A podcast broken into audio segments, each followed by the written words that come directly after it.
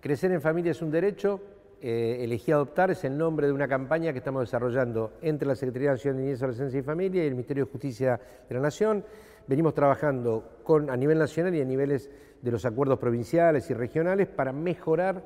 el acceso de niños, niñas y adolescentes a familias a través de la adopción. Hay una agenda compleja, pero el tema de esta campaña central es poner el foco en los chicos y chicas, los nenes y las nenas, los gurises y las gurisas que están esperando acceder al derecho de ser criados, cuidados y educados en familias.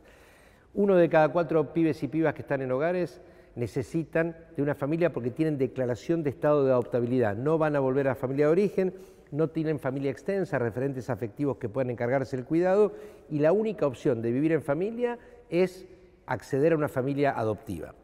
Pero sucede que la mayoría de los postulantes para ser adoptantes o pretensos adoptantes son personas que aspiran a contactar con un bebé o con un niño pequeñito y la mayoría de los que esperan son chicos de más de 4, 5, 6 años de edad, eh, una buena parte de ellos tiene discapacidad, otros son grupos de hermanos y no existe una disponibilidad adoptiva de la amplitud necesaria para garantizarles a estos chicos y chicas el derecho a vivir en familia. Lo que estamos haciendo es derribando algunos mitos respecto a las dificultades de los tiempos, de los trámites y al mismo tiempo haciéndoles saber a buena parte de la sociedad que hay chicos y chicas que están esperando una familia adoptiva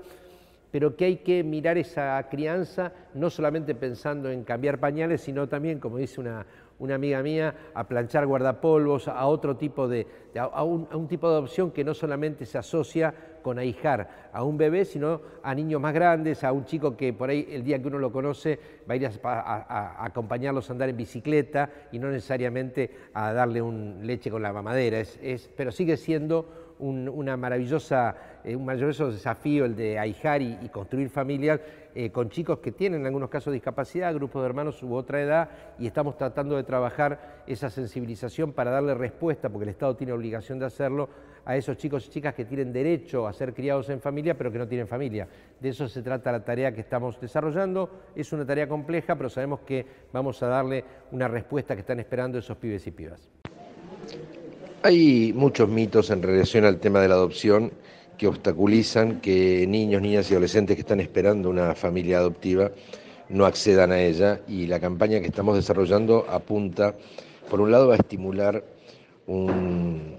una idea de adopción diferente al estereotipo dominante, es decir, hay una, una idea de que solo se adoptan bebés o niños pequeños, que solo adoptan familias de parejas casadas, heterosexuales,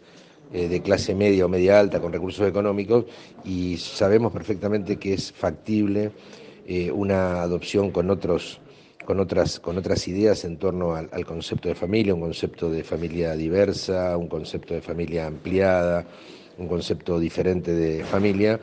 y que si prosperamos en nuestra idea de hacer entender que puede haber una adopción de otras características, esos niños, niñas y adolescentes que están esperando van a poder tener una familia y los adultos que, que buscan ahijar también van a poder construir otro tipo de familia. Para, para ejemplificar,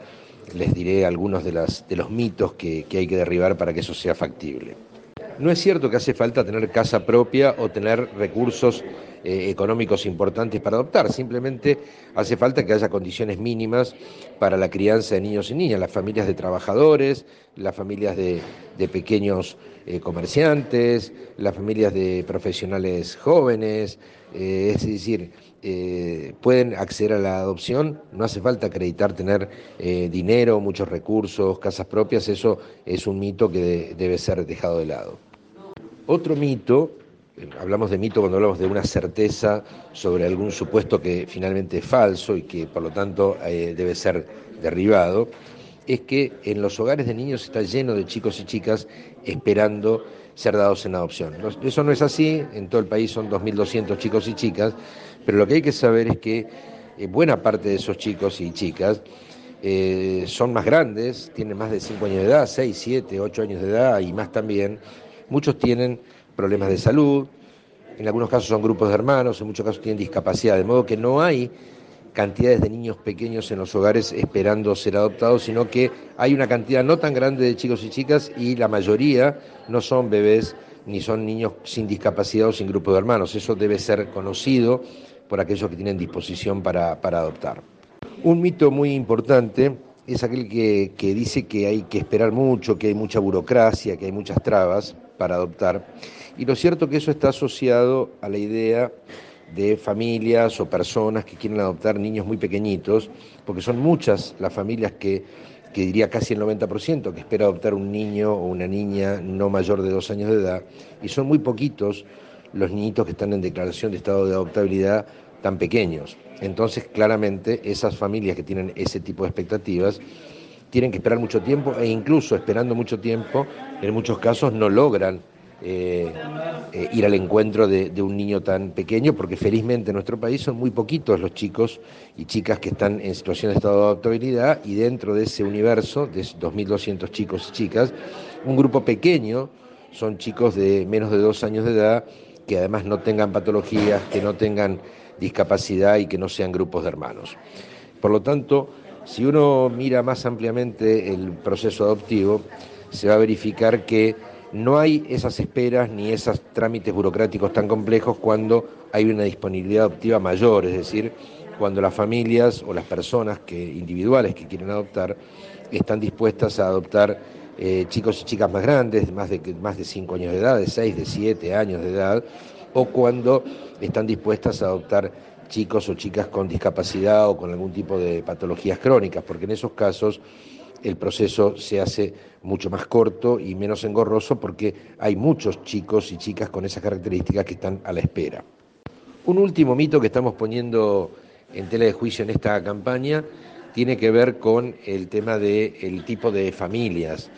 Hay una idea equivocada respecto de que solamente pueden postular para adopción las, familias, las parejas casadas. También hay un mito respecto de que las parejas que pueden adoptar son parejas de, eh, heterosexuales, en algunos casos se postulan y, adoptan familias eh, compuestas o parejas compuestas por dos mujeres o, dos varones.